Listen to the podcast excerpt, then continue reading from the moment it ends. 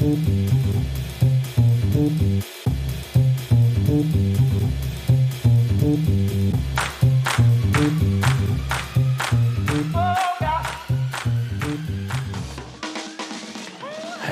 herzlich willkommen bei Wunderbar Together. Danke, dass ihr wieder dabei seid. Heute geht's ins Silicon Valley.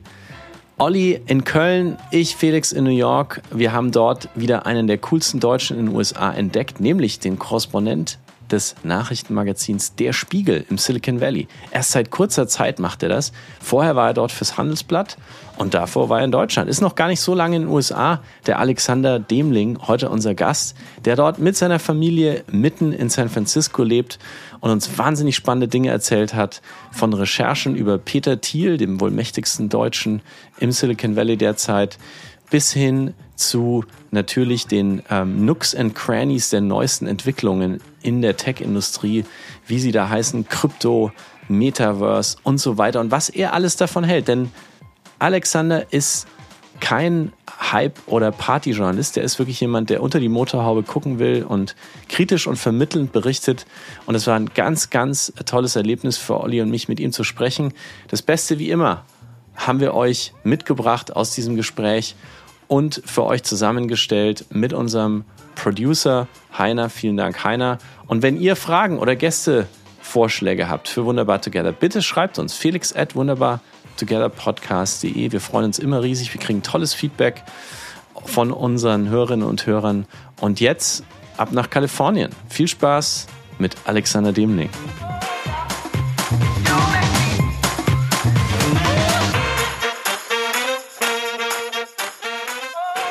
Hi Alex, grüß dich. Hallo, freut mich. Wie geht es dir heute? Mir geht's heute sehr gut. Äh, das Wetter in San Francisco ist diese Woche richtig gut. San Francisco hat ja wegen dem Meeresklima immer äh, so mittelmäßiges Wetter, irgendwie recht grau und immer so mittlere Temperaturen. Und heute ist es fast sommerlich. Schön. Wo erreichen wir dich denn überhaupt? Wo bist du eigentlich? Ich sitze in äh, San Francisco, richtig in, in der Stadt, so ein bisschen von, von Downtown, von Market Street aus gesehen, äh, Richtung Meer. Und äh, genau, ich covere hier für den Spiegel das Silicon Valley. Also, ihr wisst ja, San Francisco, die Nordspitze, Silicon Valley und nach Süden findet man die ganzen Palo Alto, Mountain View und so weiter. Ähm, aber ich bin, ich bin in die Stadt gezogen. Ah, wow, du bist mitten in der Stadt. Kannst du uns mal mitnehmen in deinen Neighborhood, wenn du jetzt rausgehst? Wie sieht's da aus? Was ist da um dich rum?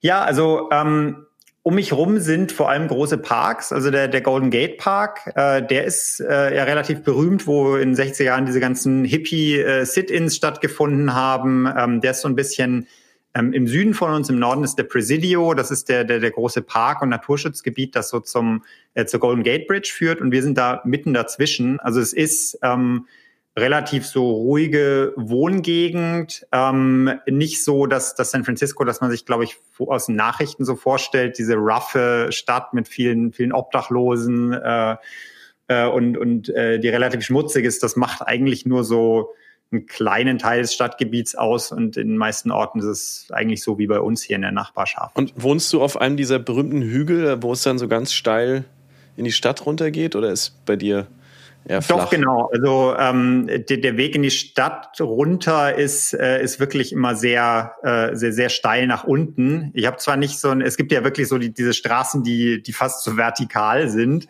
ähm, wo man mit dem Fahrrad wirklich kaum hochkommt. Äh, über so eine muss ich nicht fahren, aber die haben wir hier auch in, in der Gegend. Und äh, wir haben auch, ich habe auch am Anfang versucht, weil ich sehr gerne Fahrrad fahre, hier, hier normal mit dem Rad unterwegs zu sein. Das war aber total unmöglich und seitdem haben wir zwei Elektroräder. Und du wohnst ja nicht ganz alleine, das heißt, du, du kriegst auch gute Hinternmuskeln beim Kinderwagen bergauf schieben, oder? Ja, genau. Äh, und unser Sohn ist, ist jetzt zwei. Als wir hergezogen sind, war der ganz klein äh, und inzwischen ist er, ist er so richtig schwer und äh, man, man muss ihn dann muss ihn weit schieben, aber auch er, er ist jetzt ein großer Läufer und, und macht das ganz hervorragend. Ich glaube, der, der wird im späteren Leben mal Marathonläufer. Olli, du bist ja mit Kinderwagen und so auch äh, erfahren. Ne? Du, ich weiß aber nicht, wie hügelig es jetzt bei dir ist in deinem neuen Zuhause. Ich bin im Rheinland. Also mein Opa hat immer gesagt, äh, der größte Hügel hier im Rheinland ist ein Scheißhaufen. Darf man das? Piep. ich wünschte, wir hätten ein bisschen äh, ein paar mehr, paar mehr Berge. Haben wir nicht. Was mich interessiert, ist, kannst du mal in, äh, versuchen, in einem Tweet das Silicon Valley zu beschreiben? Ich weiß, das ist nicht einfach, oder kannst auch gerne einen LinkedIn-Post draus machen. Mm, oh, eine gute, gute Frage. Also ähm, es ist ein Ort voller total wahnwitziger Leute, ähm, wo in dem jeder, der, der morgens aufsteht, irgendeiner äh, globalen technischen Idee nachgeht, die ähm, äh, die, die den meisten Leuten auf der Welt total äh, irgendwie utopisch und verrückt erscheint. Und viele von diesen Ideen sind auch total verrückt. Ähm, und aus denen wird nie was, aber es entstehen halt auch so äh, eine globale Suchmaschine äh, oder äh, ein, ein, ein Computer für die Tasche, den, äh, der, der heute unser, unser ganzes Leben total verändert hat. Mhm. Ähm, und äh, das ist, äh, das, das macht, glaube ich, diesen Ort hier so aus. Ähm, die, die totale Zusammenballung von, von solchen Leuten. Gleichzeitig ist es auch so, wir hatten vor ein paar Monaten hatten wir den Christian Bitzer bei uns und er sagte, Silicon Valley ist auch, wenn man einkaufen geht, nur einkaufen geht, also bei irgendeinem Supermarkt und eine Rechnung von 400 Dollar bekommt, wenn man für eine dreiköpfige Familie einkauft. Absolut. Also es ist äh, extrem teuer hier, glaube ich, im Vergleich mit praktisch jedem Ort. Wir haben, ähm, ich bin ja von, von äh, Köln mit meiner Familie hergezogen. Ähm, für die Wohnung hier, die etwa ähnlich ist wie die, die wir in Köln hatten, äh, zahlen wir das Dreifache ohne dass, dass sie sich irgendwie qualitativ groß, groß unterscheidet. Und äh, das, das ist, das, das zieht sich so durch durchs ganze Leben. Also im, im Supermarkt zahlt man extrem viel. Und das ist natürlich auch eine Folge von, von dieser Tech-Industrie hier, dass äh, gerade vor Corona äh, diese Apples, Googles, Facebooks äh, Leute angezogen haben mit sehr hohen Gehältern und ähm, die treiben halt die Preise hier hoch. Mhm. Aber du hast jetzt über die Leute gesprochen im Silicon Valley auf die Frage von Olli, was das eigentlich ist als Ort, also geografisch ist es ja mehr so ein Nicht-Ort, oder? Es ist ja eigentlich ein Kunstbegriff. Also es gibt es ja eigentlich nicht jetzt ein Tal irgendwie, wo, wo, das, wo die Silicon Chips hergestellt werden, sondern es, oder? Also wie, wie kann man das dann als Ort beschreiben? Ja, also es ist ähm, als, als Ort ist es total unspektakulär. Also es sind ähm, die, diese, diese Städtenamen, die man so kennt als, als so Mountain View, wo die Google-Zentrale ist, oder Cupertino, wo, wo die Apple-Zentrale ist, Menlo Park, wo Facebook sitzt. Das sind alles total langweilige Kleinstädte eigentlich. Ähm, das, die, die haben äh, jeweils irgendwie so ein, eine nette Einkaufsstraße ähm, und, und sonst nicht viel. Ähm, und es ist eben, die, die, diese Unternehmen, die hier sitzen, machen eigentlich diesen ganzen Mythos aus, weil die Gegend, das war ursprünglich eine agrarische Gegend, wo man halt irgendwie äh, Mandeln oder, oder Wein angebaut hat. Ähm, und dann kam eben irgendwann diese, diese, ist diese Chipindustrie hier in den 60er Jahren entstanden, in enger, enger Verbindung zum Militär.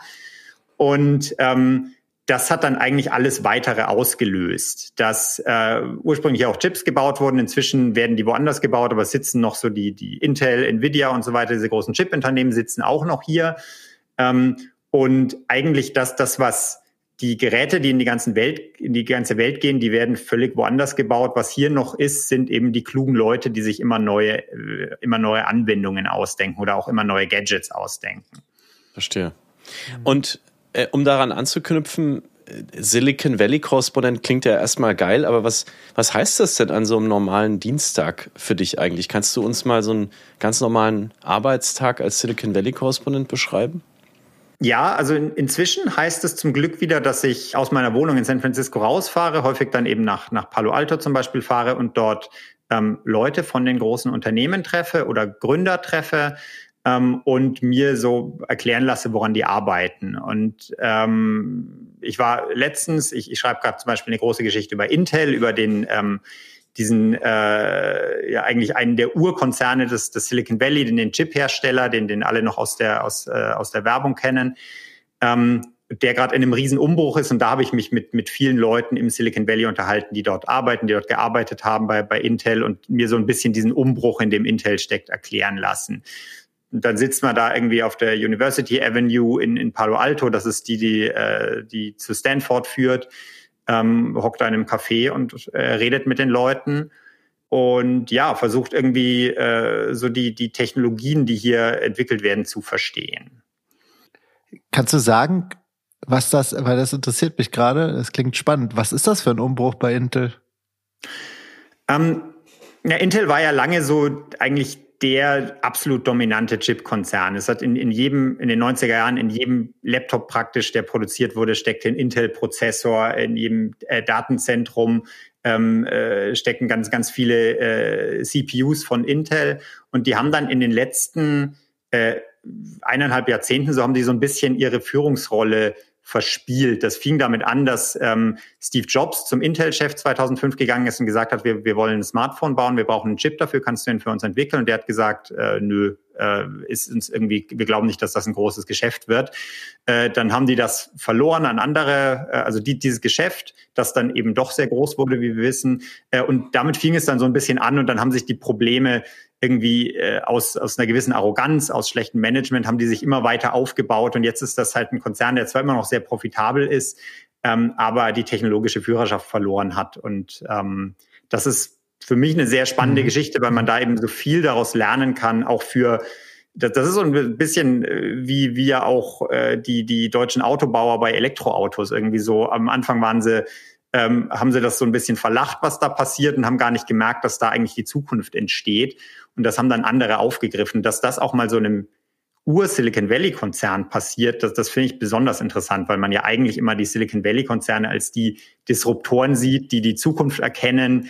Ähm, aber denen kann, die können genauso gut irgendwie ins Hintertreffen geraten. Spannend. Ich frage mich, wie kommst du auf die, auf die, auf diese Geschichten? Wie recherchierst du? Versuchst du so viele Leute wie möglich zu treffen? Wie machst du das? Ja, also ich, äh, ich habe so die äh, Maßgabe für mich, dass ich eigentlich pro Tag mit mindestens äh, zwei Leuten telefonieren will oder, oder mit persönlich sprechen, einfach ähm, weil es prasseln so viele Infoquellen auf einen ein. Also man, es, es gibt die klassischen Wirtschaftsmedien, die man alle lesen kann, Wall Street Journal, Financial Times und so weiter. Es gibt ganz viele Fachmedien, TechCrunch oder The Information. Und man kann sich da totlesen und muss das auch, um irgendwie im ähm, im, im Bild zu bleiben. Aber ähm, natürlich will ich als, als deutscher Korrespondent auch nicht, äh, nicht nur das abschreiben, was andere schreiben, sondern will ja auch eigene Geschichten finden, die irgendwie für einen deutschen Leser halt besonders interessant sind. Das ist bei dieser Intel-Geschichte zum Beispiel, dass die ja gerade ähm, sehr ernsthaft überlegen, in Deutschland ein neues Chipwerk zu bauen, was eine ähnlich große Sache wäre wie, wie diese Fabrik, die Elon Musk in, in der Nähe von Berlin baut. Ähm, und will da eben immer irgendwie einen deutschen Dreh auf solche Themen finden und den, den findet man natürlich nicht, nicht allein in angelsächsischen Medien, sondern indem man sich, indem man Leute anruft, indem man irgendwie hört, was ist in einem Unternehmen gerade so los mhm. ähm, und, und was kann man da vielleicht auch, auch Interessantes für Deutschland erzählen. Welches Medium im Silicon Valley selber, das dort zu Hause ist, findest du denn am besten, am spannendsten? Welches findest du berichtest, berichtet eigentlich am besten über das, was da los ist? Also ich finde, total interessantes Medium ist, ist The Information, was ich erwähnt habe, vor ein paar Jahren gegründet, irgendwie ein, ähm, äh, ein, ein Dienst, der so wenige Geschichten am Tag veröffentlicht, aber sehr, sehr tief recherchiert. Die haben am Anfang irgendwie äh, tolle Reporter von, von dem Wall Street Journal und, und anderen großen Publikationen abgeworben ähm, und zeichnen, also äh, fast jede Geschichte, die da erscheint, ist sehr, hat irgendwelche tollen Scoops drin, ist sehr, finde ich, auch abgewogen erzählt, also versucht weder irgendwie jetzt das, was die Unternehmen hier machen, zu skandalisieren, noch ist irgendwie naiv und glaubt diesen ganzen, diesen, diese ganzen, diese ganze Weltverbesserungsrhetorik, die hier auch immer so mitschwingt, sondern meinem Eindruck nach erzählt, sagt wirklich so, so wie es ist und weiß einfach sehr gut Bescheid. Und das ist und das war vor ein paar Jahren, sind die gestartet mit einem relativ teuren Abo zu einer Zeit, wo man als, als Online-Medium eher noch ähm, äh, auf, auf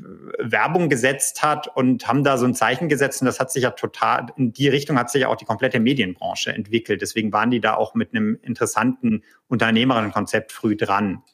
Das ist ja von einer Frau gegründet worden, Jessica Lessine, äh, die, glaube ich, so alt ist wie wir, also Ende, Ende 30, Anfang 40 und die, glaube ich, wirklich in unserer Generation da auch so ein, so eine Pionierin ist, ähm, was, was, was das Voraussehen von digitalen Medien angeht, wie du gerade gesagt hast.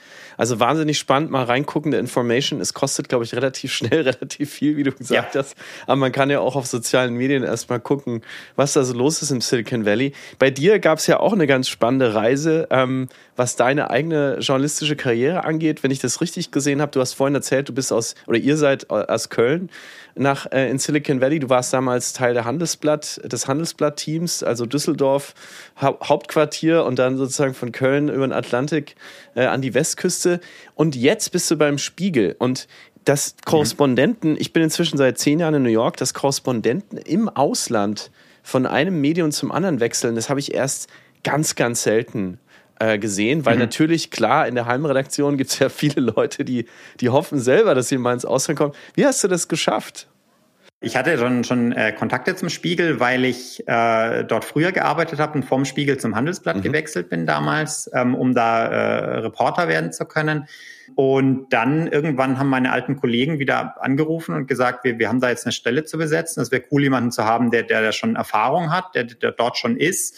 Hast du da Interesse? Und ähm, ich glaube, der Grund, warum das wenige Leute machen, ist auch, dass es unheimlich bürokratisch ist, im, im Ausland zu wechseln. Also das ist im, äh, in der deutschen Sozialbürokratie irgendwie überhaupt nicht vorgesehen, dass man das macht.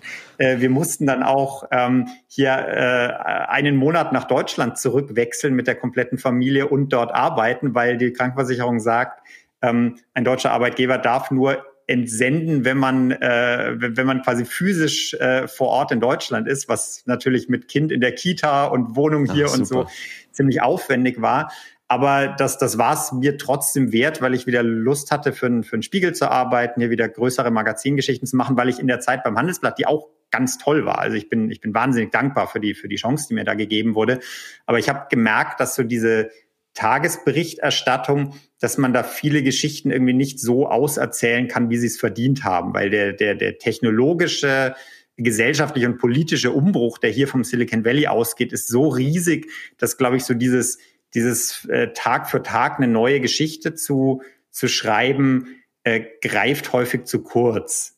Ähm, und das, da hatte ich den Eindruck, das kann ich besser beim Spiegel machen und äh, habe deswegen diesen, diesen Wechsel gemacht. Ja, Olli hat mir ähm, in der Vorbereitung ein, ein, PDF geschickt von deiner letzten Geschichte über Peter Thiel, Olli, ne?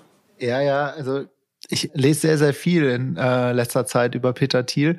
Ich frage mich, wie hast du diese Geschichte schreiben können? Weil ich gehe davon aus, du hast sie nicht getroffen, oder? Nee, ich habe äh, Peter Thiel zu treffen, ist in den letzten Jahren ziemlich schwierig geworden, weil der auch äh, gleich politisch so auf, auf einem Kurs ist mit äh, Mainstream-Medien nicht mehr so viel zu tun haben zu wollen. Das, deswegen, wir haben das natürlich versucht. Ähm, aber letztlich ging es ja auch so ein bisschen in, in der Geschichte um die, die Kandidaten, die, die politischen Kandidaten, die er inzwischen unterstützt und haben uns deswegen auf die fokussiert. Was heißt, er redet nicht mehr mit traditionellen Medien? Äh, wie, wie äußert sich das, wenn du dann auf ihn zugehst? Was du ja sicher versucht hast? Ja, also wir, wir, wir haben angefragt und haben speziell dazu jetzt nichts äh, zurückgehört einfach. Und man, man kann natürlich schwer jemanden zwingen, mit, mit einem zu reden, der das nicht will.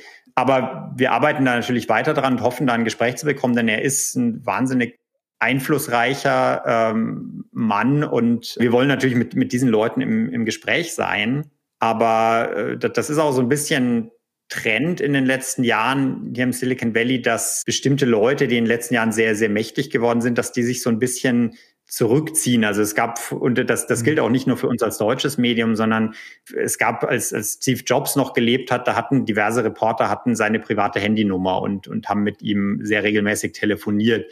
Dass jemand jetzt einfach so Tim Cook anrufen könnte oder so, das ist, ich glaube, da gibt es niemanden, der das, der das regelmäßig macht. Und ähm, und es gibt halt andere, wie auch Mark Andreessen zum Beispiel, auch großer Investor, der auch schon sehr lange, glaube ich, kein, kein äh, On-the-Record-Interview mehr einem irgendwie einer New York Times oder, oder einem Wall Street Journal gegeben hat. Deswegen, das, das ist super schwierig, aber ähm, das ist auch irgendwo mein Job, daran zu arbeiten und diese Leute davon zu überzeugen, dass es, ähm, dass, dass sie mit einem Medium wie dem Spiegel reden sollten. Mark Andreessen ist ja auch eher jemand, der eigene Medien aufbaut, gerade weil er eigentlich äh, den Kontakt zu äh, Journalisten meidet. Ich, ähm, ich, ich frage mich, äh, welches Bild hast du von ähm, mit deiner Recherche? Die, die, also der Artikel ist sehr umfangreich. Ich kann den äh, nur jedem ans Herz legen. Es ist sehr, sehr viel Arbeit reingeflossen, das kann man sehen. Welches Bild hast du von Peter Thiel gewonnen? Kannst du uns das mal beschreiben? Peter Thiel ist, glaube ich, ein Mensch, ähm, der, der schon immer sehr äh, politisch gedacht hat und auch schon eine Art von, von Politik geprägt hat, auch schon als er, als er ein Stanford-Jurastudent war, ähm, die eigentlich erst jetzt so in, de, in der großen Politik angekommen ist, nämlich so dieses, diese äh, ständige Provokation, dieses ähm, irgendwie so, so eine Art Glaubenskrieg gegen, gegen äh, die Eliten zu führen, obwohl man eigentlich selber Elite ist. Ähm, das, das, das hat er schon äh, in, in ganz frühen Zeiten, also als er in den 90er Jahren in Stanford studiert hat, schon gemacht. Er hatte da so eine ähm, Studentenzeitschrift, die immer sehr äh, also die, die, die sehr konservativ war, die irgendwie behauptet hat, dass, dass ein linker Mainstream ähm, die diese US-Universität im, im Griff hat und hat dagegen angeschrieben. Äh, da gab es dann auch äh, Fälle, wo, wo sie irgendwie ähm, äh, wo, wo ein Mitstudent von ihm, der dann später mit ihm zusammen äh, PayPal geführt hat, äh, äh quasi von der Uni geflogen ist, weil er irgendwie schwulenfeindliche äh, Ausdrücke gegen äh, rumgebrüllt hat. Ähm, und deswegen ist es überhaupt nicht so eine Überraschung, dass Peter Thiel später zum Beispiel Donald Trump unterstützt hat und jetzt eben auch mehrere äh, seiner Mitarbeiter versuchen, äh, Senatoren in den USA zu werden, weil das eigentlich immer Peter Thiels Politik war. Und ich glaube, ähm, dass das Überraschende für viele Leser ist halt, man kennt Peter Thiel ja als eben den, der PayPal gegründet hat, der, der erste externe Investor von, von Facebook ähm, und irgendwie als so einen ähm, Tech-Investor, ähm, aber das, das verkennt so ein bisschen, was Peter Thiel vorher schon war, nämlich ein eminent politischer Mensch, der, mhm. der, der Politik verändern will. Was dazu ja auch passt, und das beschreibst du ja auch in deinem Artikel, ähm, dass er Sebastian Kurz geheiert hat. Also äh, das muss man sich ja auch erstmal reintun, dass Sebastian Kurz, der gerade enttarnt wurde als äh, jemand, der ja die, die Korruption in der österreichischen Politik auf ein völlig neues Level hochgedreht hat, jetzt abwandert und bei ihm ähm, in Kalifornien, bei dir vor der Haustür, bei Thiel Capital als Global Strategist anheuert. Wie, wie, wie mhm. bewertest du das? Oder wie, wie geht es dir vielleicht auch selber damit, als jemand, der, der Politik und Wirtschaft jetzt schon länger verfolgt? Also, ich finde es natürlich auf den ersten Blick total erstaunlich, weil man, man würde sich, sich so fragen, gerade Sebastian Kurz, der gerade so tief gefallen ist und der, der immer noch Korruptionsermittlungen gegen sich hat, immer noch im Raum steht, dass er sogar ins Gefängnis gehen könnte. Ähm, warum setzt man auf so jemanden? Aber auch das ist eigentlich ein sehr typischer Peter Thiel-Move. Er, äh, sein, sein Biograf, mit dem ich mich lange darüber unterhalten habe, meinte, Peter Thiel kauft eine Aktie, wenn sie auf ihrem Tiefpunkt ist. Und das war bei Trump 2016 schon so. Da erinnern wir uns ja, glaube ich, alle noch, ähm, als, als dieses Access Hollywood Tape rauskam, wo Trump eben da, damit angegeben hat, dass er, mhm. dass er äh, Frauen sexuell belästigt und damit durchkommt. Das war der Moment, wo die viele Republikaner gesagt haben, obwohl er offiziell schon Kandidat war, sich eigentlich von ihm abgewendet haben und sogar im Raum stand, dass, dass sie ihn komplett fallen lassen als Partei. Da hat Peter Thiel viel Geld an, an Donald Trump gespendet und ist kurz danach auf dem Republikanischen Parteitag aufgetreten und hat für ihn geredet. Und das war, mhm. ähm, das war sozusagen, okay, Trump ist jemand, der Loyalität sehr schätzt. Und wenn ich ihm jetzt Loyalität zeige, dann habe ich bei ihm richtigen Stein im Brett.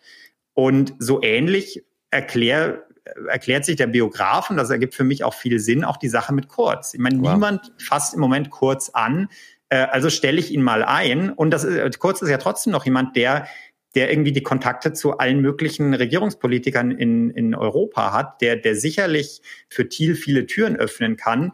Und wenn das Ganze aufgeht, ist es perfekt für Thiel.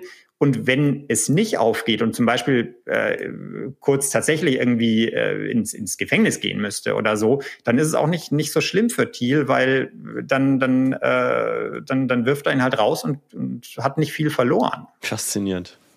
Mhm. Also Peter Thiel ist ja auch Deutscher, ja doch. Mhm. Ist er Deutscher oder Österreicher? Deutscher. Gebürtig, ja. Ist in Frankfurt Gebürtiger. geboren und dann ist die Familie früh äh, in die USA umgezogen. Mhm. Wer sind denn andere Deutsche, die dich im Silicon Valley besonders interessieren? Sebastian Thun, Mhm. Margret Wennmachers genau, oder Sebastian Thun ist ist natürlich sehr interessant, dessen äh, Flugtaxi-Startup ich, ich kürzlich besucht habe. Ähm, der, das ist ja der ähm, äh, ehemaliger äh, Informatikprofessor aus äh, aus Solingen, der dann irgendwann nach Stanford gegangen ist. Dann wurde er von äh, von äh, Larry Page und Sergey Brin zu zu Google ähm, geholt, hat da ähm, äh, das selbstfahrende Auto entwickelt, das was heute Waymo ist und ist dann irgendwann äh, gewechselt und macht inzwischen eben diese Flugtaxis, die auch von Larry Page finanziert werden. Das sollen eben so die, die ersten autonomen Flugtaxis sein, die irgendwo rumfliegen. Da gibt's ja in diesem Bereich gibt's ja irgendwie, da gibt's ja auch so ein paar deutsche Unternehmen, Lilium und Volocopter.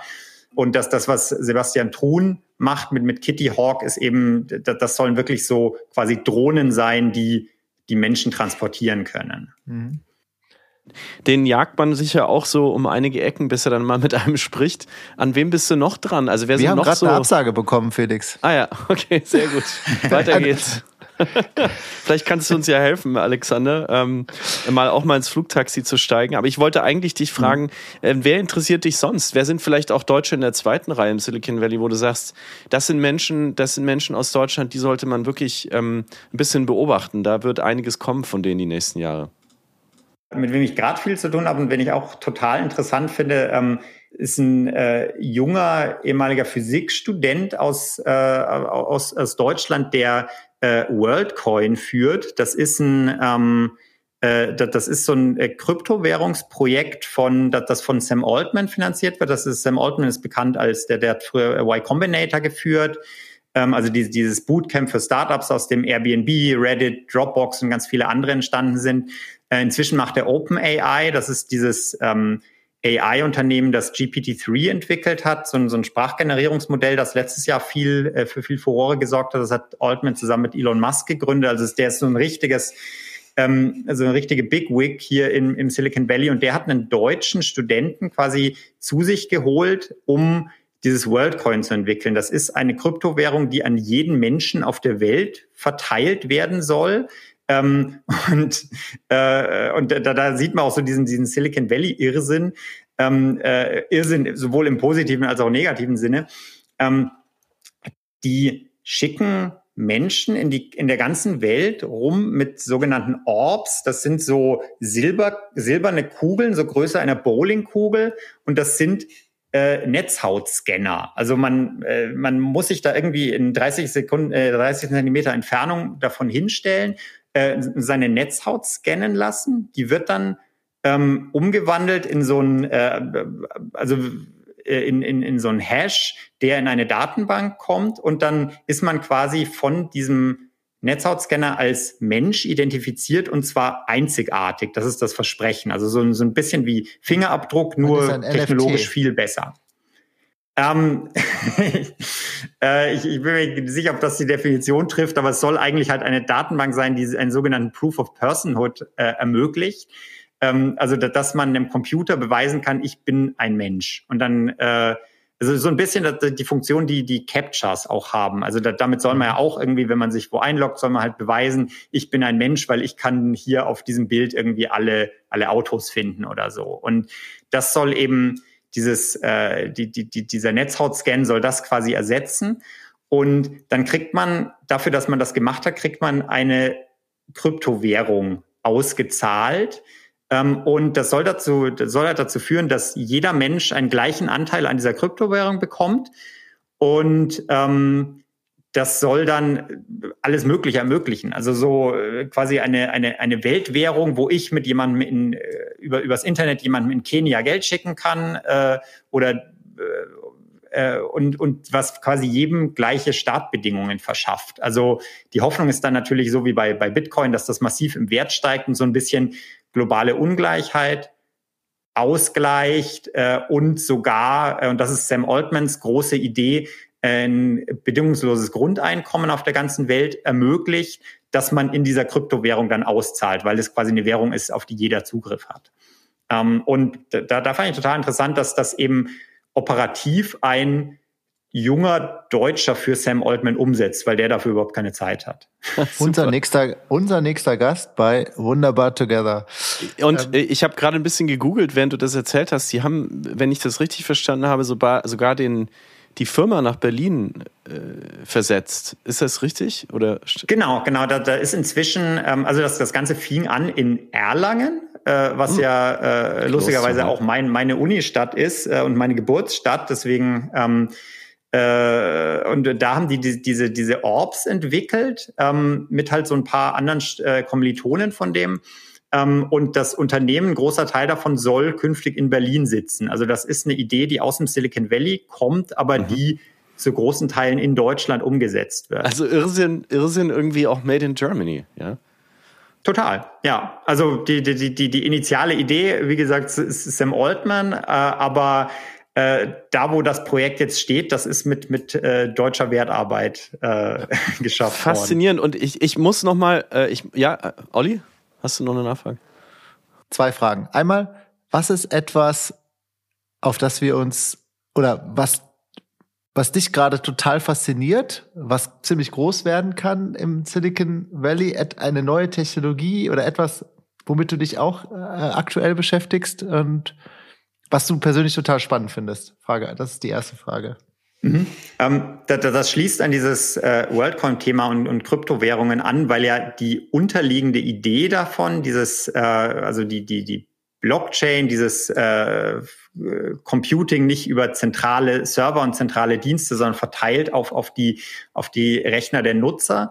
Ähm, das ist gerade so die treibende Idee hier. Ähm, und äh, wie, wie kann man, äh, weil, weil die, die Vision dahinter ist ja, es gibt heute irgendwie riesige zentralisierte Services wie Facebook zum Beispiel, wo in Menlo Park die Regeln gemacht werden für, für die ganze Welt, wo quasi die ganzen, der ganze Wert, der entsteht durch die Beiträge, die wir ja alle schreiben, ähm, mhm. äh, die werden von Facebook monetarisiert und ähm, äh, und, und wir sehen von dem Geld eigentlich nichts. Wenn ich einen guten Tweet schreibe und den viele Leute liken, dann kriege ich ja kein, kein Geld daraus dafür, sondern Twitter verdient letztlich an, an, an der Werbung, die es um diesen Tweet herumschaltet. Und die Vision, die ich äh, gar, gar nicht unbedingt in allen Details teile, aber jetzt nur mal erklären will, ähm, ist, man kann das, das, das Internet und das Ganze nennt sich Web 3 als, als Nachfolger dieses Web 2.0, ähm, äh, kann das quasi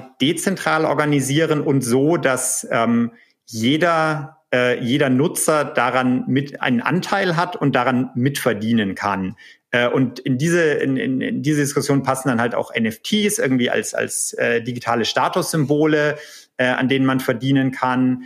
Ähm, und ähm, es ist, äh, ich, ich kaufe diese Vision noch nicht so ganz, weil natürlich die reale Nutz, also die die die äh, Use Cases davon, dass das was wirklich bei bei normalen Leuten ankommt, sind natürlich noch sehr theoretisch. Also mhm. Äh, es gibt ja zum Beispiel eine Web3-Version von Twitter, wo man tatsächlich, wenn man einen Beitrag liked, dann zahlt man irgendwie einen Cent an die Person, die äh, äh diesen Tweet geschrieben hat. Ähm, wo ich mich dann frage, wie viele Likes würde ich dann überhaupt noch verteilen, wenn ich, wenn, wenn mir jeder mich kostet. Ähm, und äh, deswegen, das, das ist alles noch sehr theoretisch und, äh, und, und nutzerfern auf eine Art und Weise, wie es das Web 2.0 am Anfang eigentlich nicht war. Also Facebook war zwar 2004 viel, viel kleiner und fand nur irgendwie auf dem Campus von Harvard statt, aber es ist ja total klar, was Leute an, an diesem frühen Facebook schon hatten, während das bei diesem Web 3 das ist für die, das ist, glaube ich, für, für Enthusiasten, die irgendwie sagen, ich will da früh dabei sein, ist das toll, aber es ist nicht wirklich besser als das Twitter, das wir heute haben, würde ich behaupten. Also es beschäftigt mich auch Web 3 äh, rund um die Uhr, gerade jetzt so in, in meinem Beruf, in dem ich bin. Und äh, spannend, ich dachte, im Silicon Valley wären sie schon bei Web 4. Ähm, aber äh, das, äh, das Thema, ähm, ich bei unserem letzten Gespräch, Felix, weiß nicht, ob du dich daran erinnerst, aber da fand ich einen Gedanken vom Richard Socher total spannend und der passt genau zu dem, was du gesagt hast, Alex. Er meinte, dass jetzt auch die Zeit sein könnte, dass die großen Unternehmen fairer werden. Und zwar, weil das erste Mal, also angenommen, äh, nehmen wir, nehmen wir Google oder äh, U.com, das, was äh, Richard jetzt äh, gebaut hat. man könnte ja sagen, wenn alle Suchenden eine Krypto-Wallet haben und dadurch, dass Leute, die suchen, die Suchmaschine immer schlauer machen durch ihre Suchanfragen, könnten sie ja dadurch, dass sie die nutzen, einen Centbetrag bekommen, ein, ein, ein Hundertstel Coin oder ein Tausendstel Coin und äh, quasi belohnt werden dafür, dass sie die Suchmaschine nutzen. Und das finde ich so spannend daran, weil mhm. das gab's noch nicht. Also das erste Mal, äh, man nutzt Google, man macht die Suchmaschine 0,0001 Prozent durch die Suchanfrage besser. Aber mhm. dadurch, dass man seine Daten hinterlassen hat, bezahlt man die Suchmaschine dafür. Und das ist, glaube ich, das ähm, auch, was du meinst. Und genau. Es ist halt die, die, die Frage, ist die Suchmaschine dann wirklich besser als Google von Anfang an? Oder wenn sie das nicht ist, warum nutze ich da nicht einfach Google? Ähm, und ich glaube, die, ähm, weil ich meine, vielleicht kriege ich dafür irgendwie einen Centbetrag, aber ich habe dann trotzdem eine schlechte Suche am Ende und dann, dann wechsle ich ja doch wieder zu Google. Und ich glaube, die, ähm, die, die Web3-Leute würden dazu zwei Sachen sagen. Erstens, äh, naja, aber, aber das, das Geld motiviert halt Leute äh, und, und dann kommen sie in Scharen. Und zweitens, dass wir, glaube ich, auch die Nutzungsfälle, dass, dass wir immer irgendwie unser Gehirn uns dazu verurteilt, immer irgendwas, was wir schon kennen, quasi in die Zukunft zu projizieren. Aber die wahren Nutzungsfälle eigentlich Sachen sind, die wir uns überhaupt nicht so, die, die sich irgendwann mal jemand ausdenken wird, weil er irgendwie ein Problem sieht, aber die wir heute noch gar nicht beschreiben können. Und das ähm, finde ich interessant, aber es ist natürlich schwierig, von dem Punkt weiterzudenken, weil äh, es eben so, so schwierig ist, diesen, den Nutzungsfall irgendwie zu, zu beschreiben. Mhm. Ich hatte eben noch eine zweite Frage angekündigt. Ich weiß, Felix, äh, du willst schon ins nächste Thema, aber ich muss das noch fragen. Wie oft hast du es schon versucht oder Elon Musk interviewen zu dürfen? Oder ist das überhaupt out of scope, weil deine Geschichten immer einen deutschen Dreh haben müssen? Nö, also wenn, wenn äh, Elon, wenn du das hörst, äh, ich, ich bin offen für ein Gespräch. Nee, klar, also als irgendwie, als, als äh, reichster Mann der Welt, als, glaube ich, bekanntester Unternehmer der Welt, äh, wäre natürlich ein wahnsinnig spannender Gesprächspartner. Ähm, es ist, äh, Elon Musk hat ja irgendwann im Jahr, äh, im, im vorletzten Jahr seine, seine Presseabteilung aufgelöst bei Tesla. Ähm, da ist es dann, äh, inzwischen weiß man gar nicht mehr so richtig, wo man, wo man seine Anfrage überhaupt hinrichten soll. Twitter. Ähm, äh, kann man machen, hat, glaube ich, noch nicht bei, bei vielen funktioniert. Ähm, aber auch das ist immer so, ähm, ich, ich habe schon viele Interviewanfragen gehabt, die ich, die ich immer wieder gestellt habe. Und wenn dann irgendwie der richtige Moment gekommen war, dann, dann funktionierte es doch. Also ich habe auch, ähm, äh, Elon Musk ist halt, glaube ich, auch jemand, der der hat niemanden, der ihm sagt, du musst irgendwie äh, drei Interviews pro Jahr geben und du musst mhm. irgendwie mit dem Spiegel sprechen, weil der ist wichtig, sondern der, der das irgendwie selber entscheidet und ähm, äh, ich, ich bleib da weiter dran. Ähm, aber es ist, es ist nicht, nicht einfach. Aber Alex, mhm. es ist doch, es ist doch eigentlich verrückt. Wir reden hier von wirklich den größten Helden unserer Generation im Hinsicht auf, auf die Weiterentwicklung von Technologie, Wirtschaft, ähm, und vielleicht sogar auch wirklich großen Ideen, die die Menschheit weiterbringen. Und als Journalist erleidet man einen totalen Bedeutungsverlust. Also früher als Industriemagnat, da hast du, wie du gerade gesagt, da hast du deine drei großen Interviews mit immerhin den Leitmedien geführt. Und heute ein Spiegel richtet sich an Peter Thiel, den bekanntesten Deutschen im Valley, und er hat keine Chance.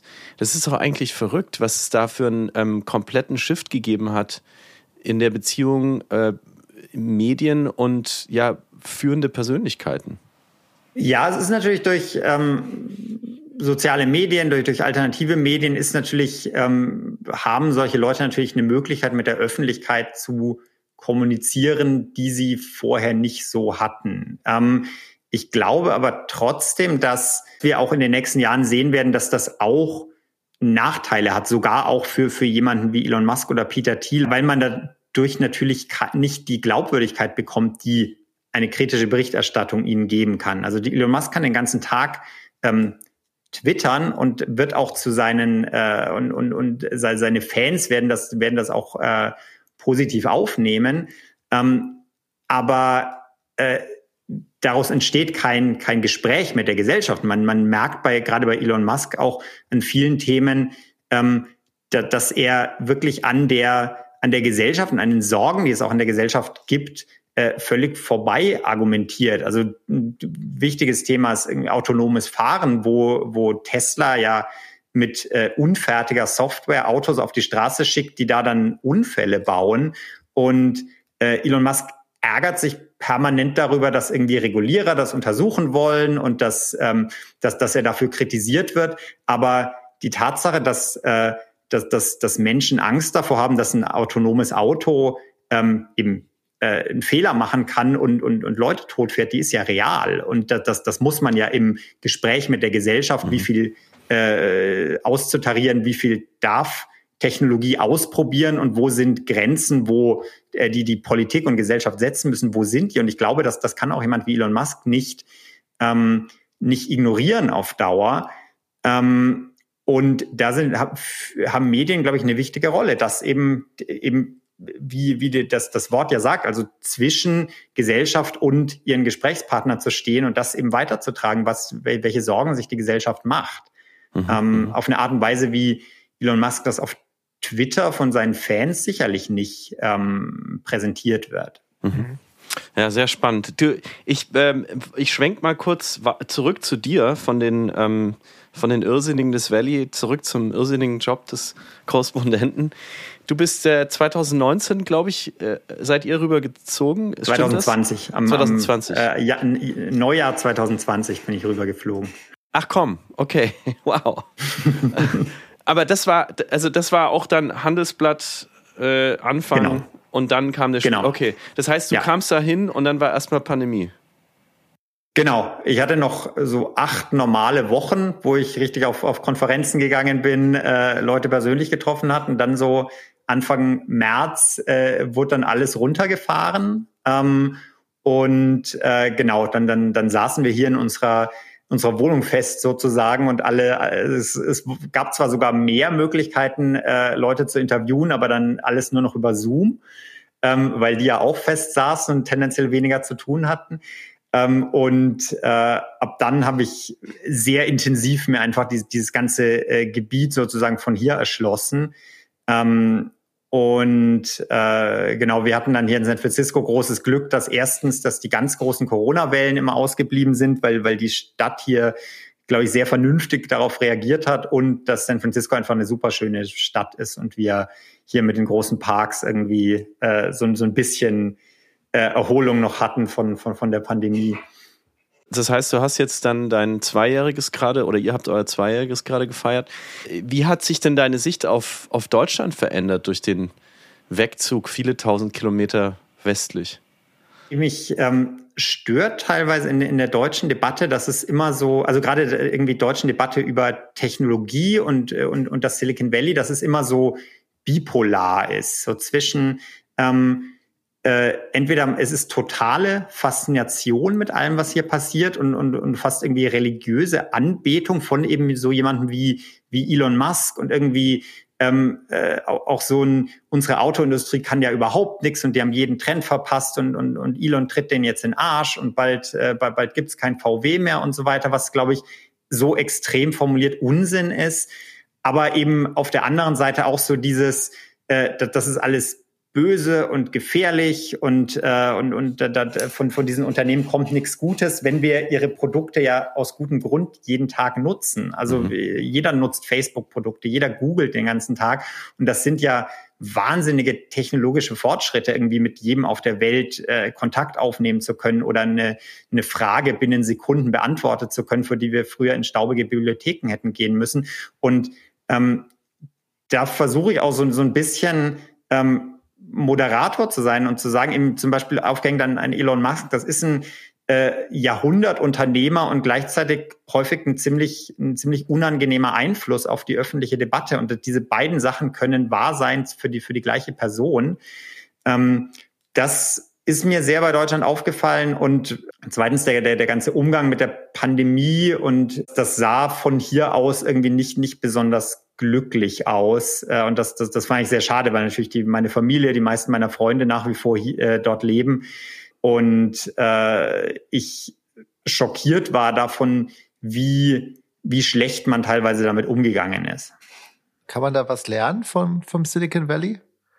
Also was ich hier toll fand, war einerseits, äh, dass man sehr von Anfang an sehr wissenschaftlich an dieses Problem rangegangen ist, was glaube ich auch daran liegt, dass hier halt einfach sehr viele äh, Naturwissenschaftler in der Region wohnen. Also man hat früh diese Bedrohung ähm, von diesem, diesem Virus ernst genommen und hat eben Maßnahmen beschlossen, die, glaube ich, notwendig waren. Also man hat sehr früh Kontaktbeschränkungen gemacht, während man in Deutschland immer so, so, so, so albern darüber ähm, geredet hat, als würde die Politik jetzt irgendwelche Sachen, sich Sachen ausdenken, die äh, um, um die Leute zu ärgern, anstatt als wäre das Problem, käme nicht von extern ähm, und man, man könnte irgendwie mit diesem Virus jetzt diskutieren.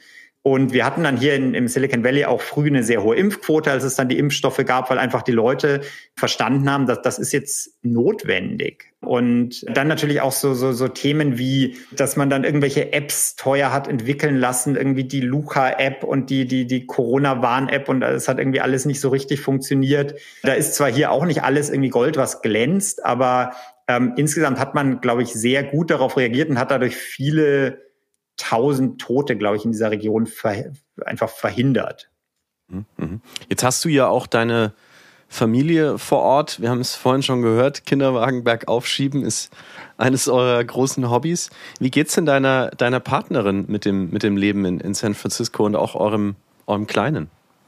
Also es geht ihr insgesamt gut. Es ist natürlich immer, wenn man in die USA zieht und äh, meine, meine Frau ist Ärztin, äh, kann dann hier auch nicht so äh, so leicht arbeiten, wie, wie sie das in Deutschland äh, konnte. Das ist, das ist recht ärgerlich. Und dann kam natürlich die Pandemie dazu. Also sie hat da gerade in der Anfangszeit viel mitmachen müssen. Sie hat mir, äh, hat das aber wirklich äh, toll gemacht. Ich meine, das ist hier alles quasi mein, äh, meine, meine berufliche Selbstverwirklichung und sie, sie macht das mit.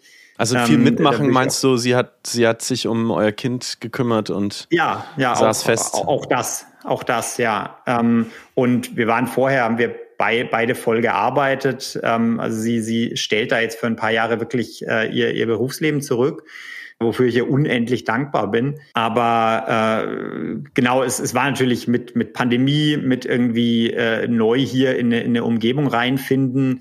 Das war natürlich ein schwieriger Start. Dann kamen irgendwann in Kalifornien hat man ja quasi fast jeden Sommer die Waldbrände, wo dann auch teilweise die, die Luft hier sehr schlecht war und, und der Himmel dunkel wegen der ganzen Asche, die irgendwie runterkam.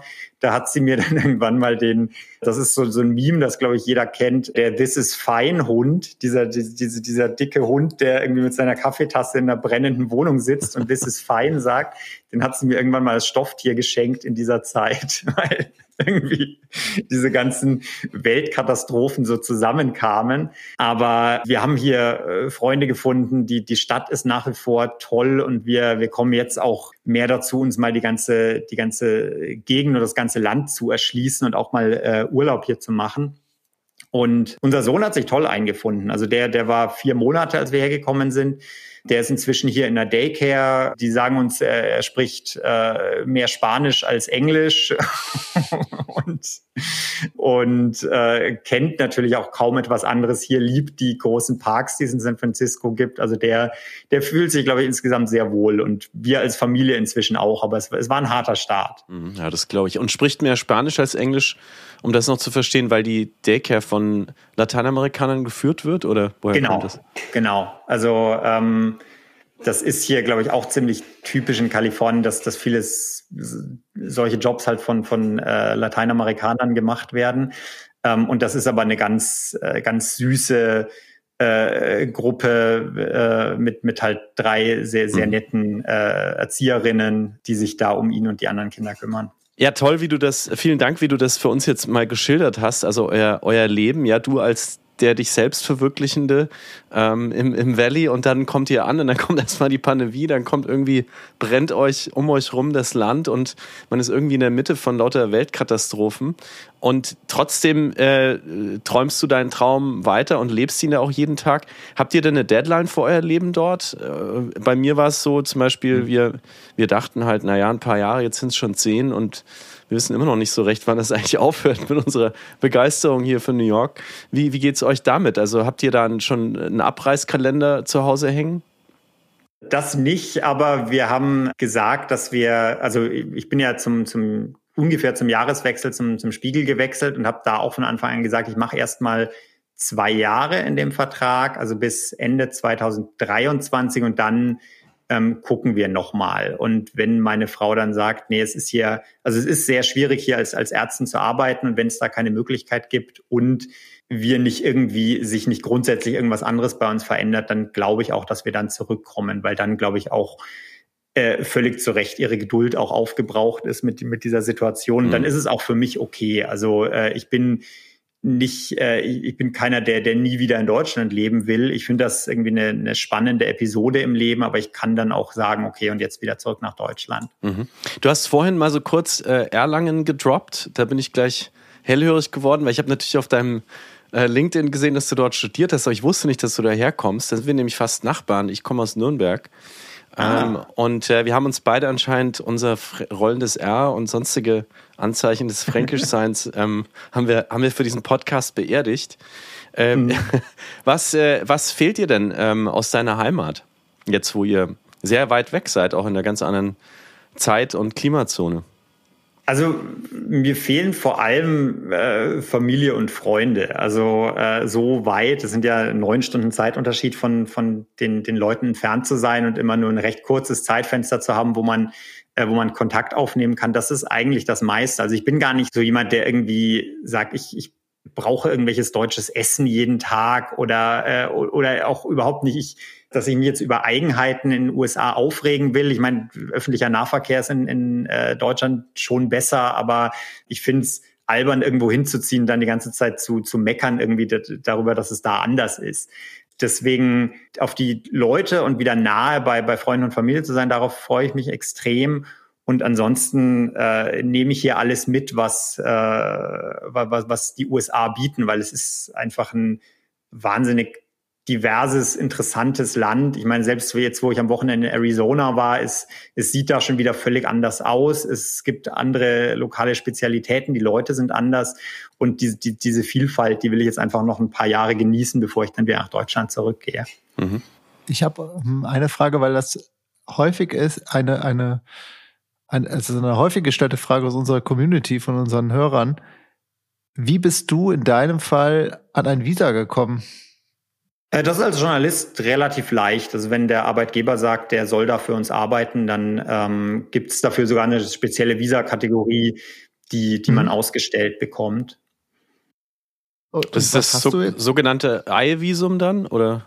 Genau, genau. Das, das ist das, das, das Ei-Visum ist das Journalistenvisum und ich bin ja nur von einer Redaktion entsendet bisher ähm, dahin gekommen. Da war das eigentlich und hatte auch immer irgendwie einen Vorgänger, der das schon hatte und deswegen war das eigentlich nie ein Problem, daran zu kommen.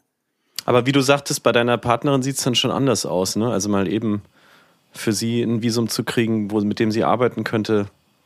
Genau, genau, weil, weil dieses, also sie ist sozusagen auf meinem Visum, damit kann sie im Land sein und das ist alles kein Problem, aber sie hat damit keine Arbeitserlaubnis und sie müsste dafür ein eigenes Visum bekommen. Und äh, bei einer Ärztin ist es dann zusätzlich noch, dass, dass sie eben hier auch fürs Gesundheitswesen zugelassen werden müsste. Mhm. Und das ist eigentlich sogar noch das größere Problem. Und auch eins, dass ich habe von vielen Kollegen, äh, bevor ich hierher gegangen bin, auch gehört, ja, ich, ich hätte das auch, ich hätte auch mal die Gelegenheit dazu gehabt, aber das hat mit meiner, äh, aber meine Partnerin hat Nein gesagt, weil sie hätte da nicht arbeiten können. Was, was ich auch total gut verstehen kann. Mhm.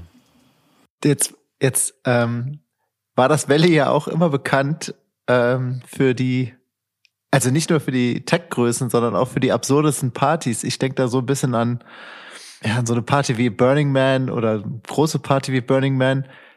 Ha hast du jetzt gar nicht mehr erleben dürfen, glaube ich, seit der äh, Pandemie? Oder gab es eine wilde, absurde Party, auf der, an der du mal teilnehmen konntest in den letzten zwei Jahren?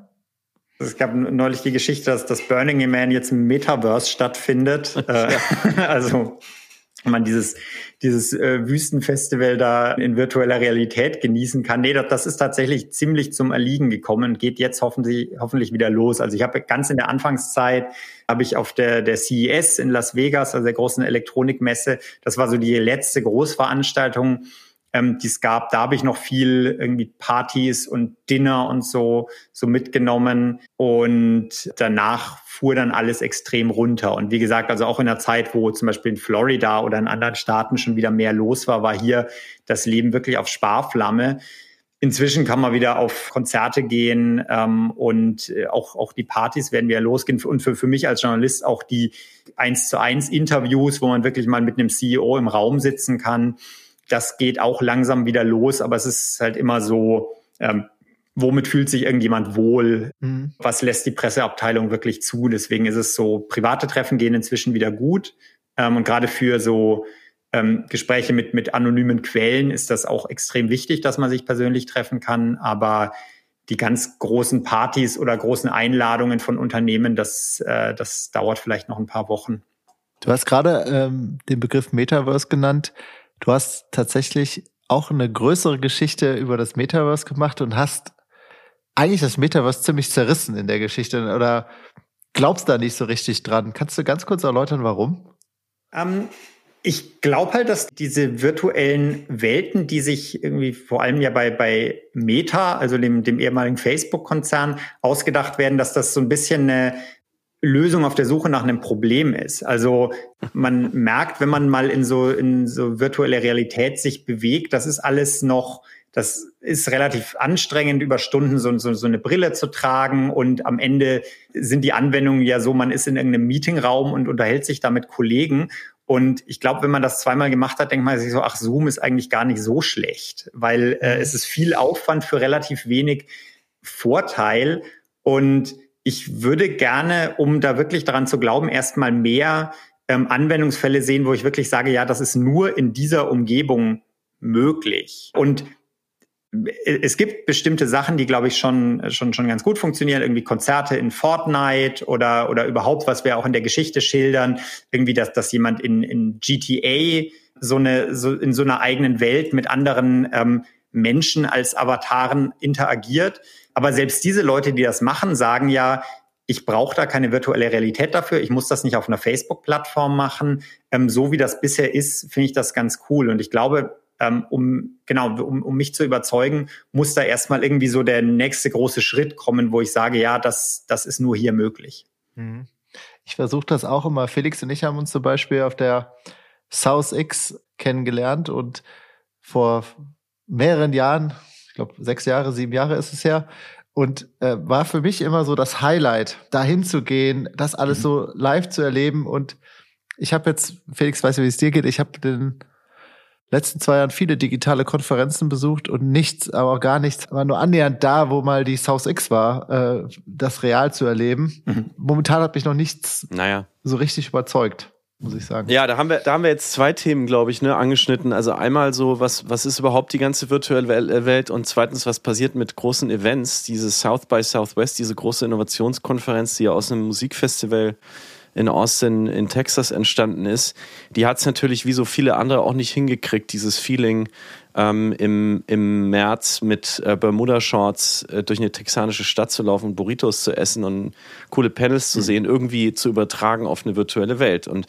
das vermissen natürlich alle, die vorher wie Olli und ich das Privileg hatten, da hinfahren zu können und uns das leisten zu können, Flug und Hotel und Tickets und so weiter. Ähm, das vermissen aber die nicht, die sowieso noch nie teilnehmen konnten an dieser sehr privilegierten Welt und die sich jetzt freuen darüber, dass es virtuelle Angebote gibt, die vielleicht gar nichts kosten oder zumindest viel weniger und die man, egal wo man lebt und wie gut man ähm, vielleicht äh, die Sprache spricht oder wie introvertiert man ist, man trotzdem eben teilnehmen kann. Und das finde ich an der virtuellen Welt tatsächlich einen ganz großen Vorteil, dass sie vielen Menschen Zugang ermöglicht, die vorher keinen Zugang hatten zu Events, zu Meetings, mhm. äh, zu großen Ereignissen. Und äh, das ist für mich so der größte, der größte Schritt, den die Pandemie in der Richtung eigentlich, eigentlich gebracht hat. Und zu deinem Punkt, ähm, Alex, da habe ich mich, da frage ich mich dann auch immer, dürfte man denn eigentlich überhaupt in Deutschland als Korrespondent begeistert über eine große neue Technologie schreiben? Also ist das nicht in unserer Kultur eigentlich so ein bisschen eingebacken, dass wir erstmal zweifeln und vielleicht ist das ja auch völlig okay, weil es Teil von unserer Mentalität ist? Also ich, ich glaube, wir, wir sind als Deutsche natürlich schon sehr, sehr äh, kritisch immer äh, neuen Dingen gegenüber eingestellt und ähm, ich ver versuche da, das hatte ich auch vorhin so ein bisschen angeschnitten, ich versuche da schon irgendwie so in der Mitte zu stehen. Also einerseits zu vermitteln, was wollen die, was ist die Idee, die, die dahinter steht, aber andererseits natürlich auch die Fragen zu stellen, die sich meiner Meinung nach aufdrängen. Und es soll mir halt jemand einen Anwendungsfall zeigen, der, der das erfordert. Und dann, dann bin ich auch bereit, da mich davon überzeugen zu lassen. Also ich will Stand heute überhaupt nicht sagen, aus dem Metaverse wird sowieso nichts, sondern eher so, ich will sehen, dass das zum Beispiel meine Freunde zu Hause in Forchheim, also so äh, Leute, die, die, das sind keine Tech-Enthusiasten oder Early Adopter, aber die, die wohnen auch nicht hinterm Mond, sondern das, das sind so Leute, die, genau. Wann kaufen die sich eine Virtual Reality Brille, um mhm. äh, irgendwie an einem, an einem Konzert teilzunehmen? Wenn du diese Leute überzeugst, dann hast du irgendwie äh, die, die, die, die, den Mainstream erreicht und da sehe ich das noch, noch lange nicht. Und ich sehe auch nicht wirklich, warum ich einem, also einem Schulfreund empfehlen sollte, sich eine Virtual Reality Brille zu kaufen aus, aus den Gründen. Und das kann sich alles in den nächsten Jahren ändern, dadurch, dass die Technik besser wird, dass die Chips besser werden, dass, dass irgendwie die Brillen vielleicht auch noch, noch, noch leichter werden und einfach, dass ein großes Ökosystem entsteht, wo eben wirklich ein Konzert, zu dem ich normalerweise nach Berlin fahren müsste, ich das von meinem Wohnzimmer aus mhm. genießen kann und das wirklich auch die gleiche grafische Qualität hat, die gleiche Soundqualität und so weiter. Und dann glaube ich daran und dann kann ich es meinen Freunden Forchheim empfehlen und dann ähm, aber be bevor das nicht passiert ist, äh, will ich den, will ich den Kritiker nicht ganz rauslassen. Das, das finde ich ja super geil eigentlich. Also du bist umgeben von diesen Irrsinnigen im Silicon Valley, selbst der bayerische Physikstudent, der jetzt die, die Irisse der Welt abscannen will. Aber eigentlich deine Richtschnur sind deine Schulkumpels aus Forchheim. Und wenn du schreibst, dann denkst du vielleicht auch manchmal an die und sagst, ist das für die jetzt wirklich wie relevant ist das für die eigentlich und wie kann ich für die was aufschreiben, sodass die das auch verstehen? Habe ich das richtig verstanden? Ja, genau. Und vor allem eben, man darf sich von, von diesem wahnsinnigen Enthusiasmus, der hier in jedem Gespräch mitschwingt, man, man darf sich halt auch nicht komplett mitspülen lassen und sagen, das ist die tollste Sache der Welt, weil am Ende sind das natürlich Unternehmen, die etwas verkaufen wollen und die, die viele Visionen auch einfach anschieben, weil sie ihren Aktionären auch irgendwie beweisen müssen, wir sind an der nächsten großen Technologie dran. Und es gibt eben beides. Also wenn, wenn man irgendwie in Mitte der 90er Jahre erzählt hätte, es gibt äh, eine Suchmaschine, die dir quasi jede Frage ganz schnell beantworten kann, dann hätten wir irgendwie gesagt, was, was für ein Irrsinn. Äh, und, und wenn überhaupt, was baut man dafür für ein Unternehmen aus? Das, das hat Google geschafft. Also da, da wäre die, die Skep da wäre übergroße Skepsis nicht angebracht gewesen, aber natürlich andere Sachen wie, wie Google Glass, wie die, wie diese äh, Datenbrille, die die irgendwann vor zehn Jahren mal gebaut haben, da, daraus ist überhaupt nichts geworden. Ich glaube, ist auch da wieder, um auf, auf dieses äh, Bipolare zurückzukommen, ich, mein Job ist es, glaube ich, weder mich von dem Enthusiasmus mitspülen zu lassen, noch noch alles abzulehnen, was hier irgendwie passiert, sondern zu sagen, ähm, weil alles, was diese Unternehmen machen, ist ja von Anfang an global und soll jeden Menschen erreichen und soll das das Leben jedes Menschen prägen, so wie die Google-Suchmaschine das macht oder wie Facebook das macht. Und dann muss ich halt fragen, also um das so, so schlicht zu sagen, aber wann bewegt das denn Leute, die in Forchheim wohnen? Also in, in der 30.000 Einwohnerstadt, aus der, der ich komme, weil das ist euer Anspruch als Google, als Facebook und so weiter. Ähm, und die Leute, die ich kenne, die nutzen natürlich Google, die, äh, die, die, die nutzen Facebook, die fahren vielleicht sogar irgendwann einen Tesla. Und dann hat das diese, diese Masse erreicht. Und das gilt natürlich nicht nur für Forchheim, das gilt auch für irgendein Dorf in Kenia und so weiter, wenn wir von global sprechen. Aber ähm, zu sagen, alles, was hier irgendwie zwischen, zwischen San Jose und San Francisco toll gefunden wird, ist toll und wird die Welt beherrschen, ist halt auch zu kurz gegriffen. Mhm, mh. ähm, Alexander, wir haben, ähm, bevor wir zu den letzten Fragen kommen, noch so eine kleine Schnellfeuerrunde für dich, mhm. Rapid Fire, wo wir dich einfach sich vor zwei Begriffe setzen und dich für einen entscheiden lassen. Ähm, bist du bereit? Ja. Sehr gut. Ich leg mal los, Olli. Sonst ja, feuerst du immer. Heute darf ich mal hinter die, hinters, hinter die Mündung. Ähm, Spiegel oder Handelsblatt? Spiegel. New York oder San Francisco? San Francisco. Forchheim oder Erlangen? Forchheim. Erlangen oder Nürnberg? Erlangen. Apple oder Google? Apple. iPhone oder Samsung? iPhone. Barmer oder Techniker? Barmer. Das geht übrigens auf eine wirklich äh, sehr berühmte und virale Geschichte von Alexander zurück, diese Frage. Du hast dich in äh, epischer Länge mit deiner Krankenkasse angelegt. Ich fand es wirklich sehr, sehr großartig, das nachzulesen. Kannst nur empfehlen. Einfach googeln Alexander Demling, ähm, Techniker und Barmer. Dann findet man diesen epischen Tweet. Ne? Das haben sehr viele Menschen gelesen und ähm, fanden es gut. Mhm. Ich, ich, bin auch damals tatsächlich von der Techniker zur Barmer gewechselt, deswegen. ja. Das, ähm, äh, habe ich sehr lachen müssen gerade. Bitcoin oder Aktien? Aktien. Aktien oder Sparbuch? Aktien. Wow, was für Aktien? Kurze ich, Also ich, äh, ich, mu ich, muss dazu sagen, äh, ich kann natürlich als, als Journalist äh, nicht irgendwie mit Aktien handeln von Unternehmen, über die ich berichte und das tue ich auch nicht. Ähm, aber grundsätzlich als Anlagestrategie äh, würde ich immer Aktien empfehlen. Hm. Hast du Aktien? Ich habe vor allem ETFs und, äh, und Sachen, wo, wo ich sage, die kann ich als Journalist äh, nicht, nicht wirklich mit meiner Berichterstattung beeinflussen und bin da deswegen unabhängig. Aber Sachen, auf die ich auch nicht jeden Tag gucken muss.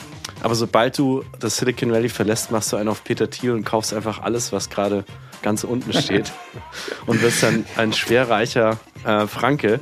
Oder er gibt so jungen Podcastern wie uns ein paar Tipps, worin wir investieren können. ja. Junge Podcaster kenne ich gar nicht, Olli. Im Moment, glaube ich, würde ich erst mal abwarten, wie, wie tief die Aktien noch stürzen ja. und die Kryptowährungen und mein Pulver trocken halten. Okay, okay. Ähm, Bratwurst oder Felix, Burger? sorry, ich hab dich unterbrochen. Kein Problem. Äh, Nürnberger Bratwurst. Also du checkst bei mir wirklich alles, ähm, alle Bonuspunkte ab. Aufstehen oder Snooze? Aufstehen. Echt? Mann, Olli. Ja, Silicon Valley. Silicon ja, Valley. Ja, stimmt. Ja, und, du musst ja extrem äh, früh aufstehen. Die, die Snoozer sind ja. in New York. Wir sind ja noch drei Stunden hinter New York und gerade wenn man für Deutschland schreibt, dann äh, ist man neun Stunden dahinter. Das heißt, äh, lieber früher aufstehen. W wann klingelt dein Wecker? Äh, ich wach normalerweise so um sechs auf und dann bin ich auch, bin ich auch gleich wach. Das kommt noch aus der Handelsblattzeit, wo ich dann auch früh häufig äh, schnell was schreiben musste. Ähm, das ist beim Spiegel ein bisschen anders, aber äh, äh, old, habits, old Habits Die Hard. Aber 6 Uhr ist ja noch okay. Also ich kann mir vorstellen, da gibt es Leute bei dir in der Region, die stehen nur zu ganz anderen Zeiten auf, ne, wenn die mit ja, Europa arbeiten ja. müssen. Auch äh, ich, es gibt die Geschichte, dass, dass Tim Cook jeden Morgen um drei aufsteht, um irgendwie schon so und so viel Sport gemacht zu haben, bevor andere Leute oh. überhaupt wach werden. Also ich, ich bin da, glaube ich, äh, nicht, nicht extrem früh dran, aber gerade mit kleinem Kind ist man um jede Stunde Schlaf froh. äh, deutscher Winter oder kalifornischer Winter? Kalifornischer Winter. Deswegen, das, das, vermisse ich an Deutschland tatsächlich überhaupt nicht. Mhm. äh, Tesla oder Mercedes? Äh, Elektrofahrrad. Ich habe tatsächlich hier kein Auto und will mir auch gerade gar keins kaufen. Deswegen. Äh, Berge oder Meer? Meer. Sehr schön an der Stadt mit Meer zu wohnen. Mhm. Rache oder Vergebung? Vergebung. Ja, fränkischer Katholik. oh, da gibt es gar nicht so viele. Ähm, das, ist, äh, das ist was Besonderes. Sonnenaufgang oder Sonnenuntergang? Sonnenaufgang. Ah ja, ähm, auch spannend. Und natürlich die letzte Frage: Deutschland oder Amerika? Mm, am Ende glaube ich doch wieder Deutschland. Also sehr, sehr spannend. Vielen Dank für die, für die Schnellvorrunde, lieber Alex. Und wir sind, wir sind fast am Ende. Ich habe noch so eine persönliche Lieblingsfrage, Olli, die, die, die schmeiße ich Alex noch hin, weil er so ein toller Interviewpartner ist. Und zwar stammt sie von dem inzwischen nicht mehr äh, unter uns seinen Anthony Bourdain, diesem Star-Fernsehkoch, der gerne gefragt hat, wenn er Leute zum ersten Mal getroffen hat, welche unpopuläre Meinung hast du? Mm. Zeit für einen Werbebreak, oder Felix? nee, nee, die Spannung, die Spannung äh, halte ich, auf, halte ich gerne aufrecht. Ich, ich möchte ich, euch ich jetzt die Barmer Krankenkasse ans Herz legen. Super genau. Versicherung. Wer immer das hört äh, und uns zwei Podcaster sponsern will, Barmer, wir sind bereit.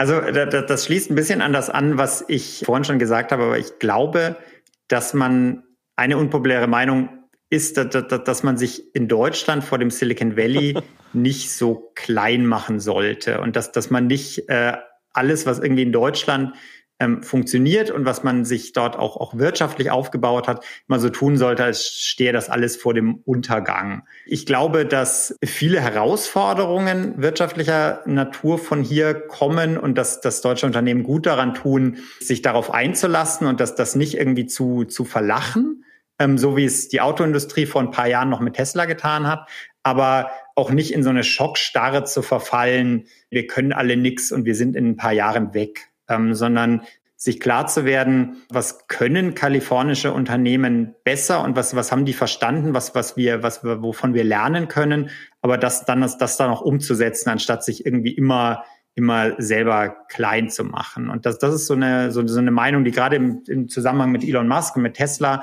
irgendwie, der man immer wieder begegnet und die, glaube ich, falsch ist. Aber da muss ich jetzt doch nachfragen, was, was ist es denn? Was können die denn besser? Ich, also sie, sie, sie Früh können aufstehen.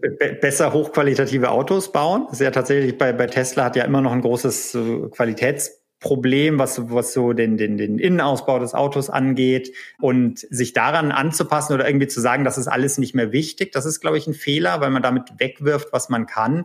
Und ich glaube auch, dass es dass, dass wir in den nächsten Jahren auch sehen werden, wo, wo Tesla so an seine Grenzen stößt. Also beispielsweise autonomes Fahren, wo ich hatte es ja vorhin angesprochen, ähm, wo Tesla Software einfach nicht so gut funktioniert, wie Elon Musk seit Jahren behauptet. Und deutsche Unternehmen äh, in den nächsten Jahren, glaube ich, einiges zeigen können, weil sie die richtigen Kooperationspartner haben, weil sie auch aus dieser, aus dieser Situation, man ist irgendwie hinten dran, auch gelernt haben, Technologie ernster zu nehmen, als sie das bisher getan haben. Meine, meine Frage war, was können die besser? Also was kann es Silicon Valley besser? Weil du gesagt hast, das was, was wir lernen sollten. Was, was sind da, ja. Also, also ich, ich hatte es andersrum verstanden.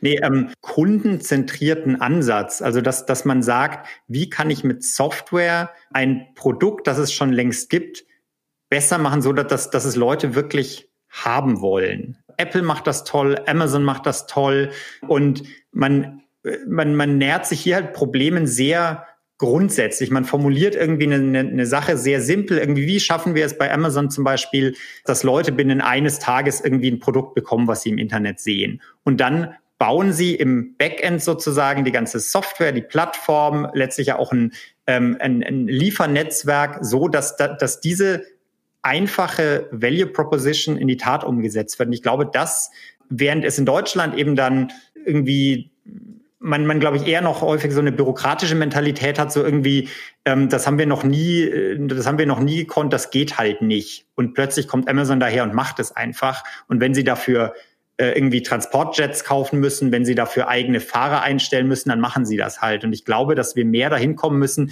so ein ganz simples Problem zu formulieren, das Kunden haben und sagen, wir setzen jetzt alles in Gang, um, um das, äh, um, um das möglich zu machen.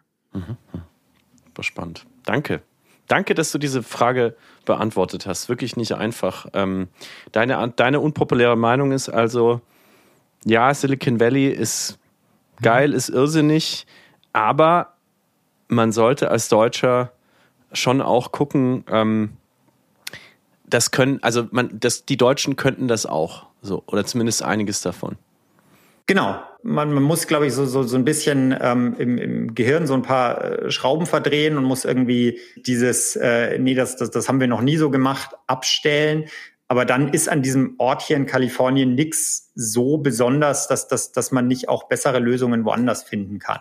Und manchmal kochen auch die hier nur mit Wasser.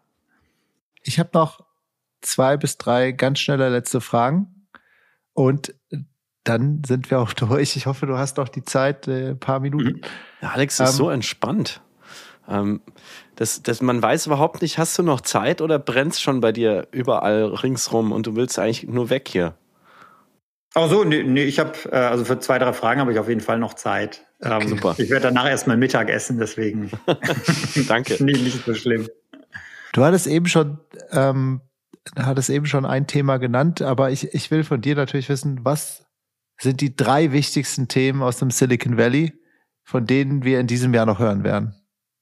Mm, also das Thema äh, Blockchain, Web3, mhm. Kryptowährungen äh, wird ein, ein Riesenthema bleiben. Ich bin total gespannt darauf, wie Augmented Reality und Virtual Reality weitergeht, weil da wird einiges passieren. Es hat ja, äh, ist ja wahrscheinlich, dass, dass, dass Apple da auch nochmal ein äh, neues Produkt rausbringt. Das wäre auch das, das erste Kommt das Produkt dieses von Jahr? Apple.